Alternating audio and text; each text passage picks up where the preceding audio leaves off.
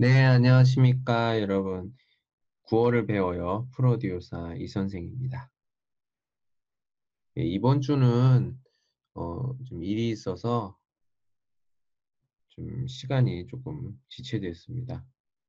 미안하고요. 예, 오늘은 첫 번째 시간 이야기 보도록 하겠습니다. 다른 부분은 연애와 짝사랑 그리고 여자 사람 친구에 대해서 나와 있습니다.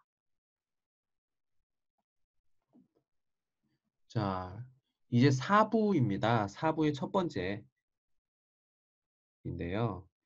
자, 승찬이 그 로비에서 그 동료들과 예, 잡담 중인데 타계은이 다가가서 이야기를 합니다.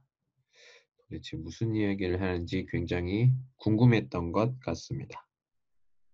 예, 승찬 잡담 이야기 나 좀 봐.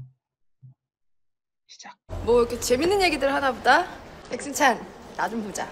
네, 인상 깊은 대사 두 가지. 뭐 재미있는 이야기 하나 보다 나 좀 보자. 두 가지입니다. 예, 아까 보면 아시겠지만 같이 이야기하는 거고 뭐 궁금한 것 같습니다. 예, 그럴 때 이렇게 얘기를 하는데 자, 여기서 앞에 나오는 이 뭐는 음, 특별히 무슨 뜻은 없습니다. 그냥 무엇 이런 뜻의 그 구어 표현이라고 볼 수가 있고요. 재미있는 이야기. 왜냐하면 그 앞에 보이는 그 승찬과 그 동료들이 하는 그 표정이 굉장히 어, 즐거워 보이기 때문에 그 이야기를 하는 내용도 분명히 재미있어 보이겠죠. 네. 자, 셔머셔머 나보다 우리가 추측을 할 때 쓰는 표현입니다. 이런 것들 우리가 알아두면 더 좋겠죠. 여기서 이야기를 하다.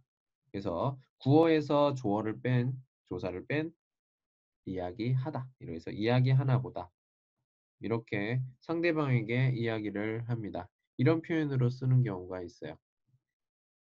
뭐 재미있는 이야기 하나보다. 그리고 다른 사람과 같이 그 어떤 사람과 같이 단독으로 둘이서 어떤 이야기를 하고 싶을 때 쓰는 표현입니다. 나 좀 보자. 나 좀 보자. 지금 보고 있는데요. 여기서 보다는 그 보다가 아니라 만나다. 저번 시간에 했던 것 같아요. 이 만나다의 다른 표현으로 보자 얘기하는 건데 여기서 본다는 얘기는 나를 좀 집중해 줘 이런 말을 할 수도 할 수도 있는 거고요. 어, 우리가 다른 곳에 가서 어떤 다른 이야기를 하고 싶을 때 이런 표현을 씁니다. 나 좀 보자. 굉장히 친한 사이나 친구 어, 그, 또는 나보다 나이가 어린 사람에게 이런 이야기를 많이 하는 페이징이 그렇죠. 반말입니다. 예, 오늘의 깊은 대사 뭐 재미있는 이야기 하나보다 나 좀 보자 두 가지였습니다. 오늘은 여기까지 안녕.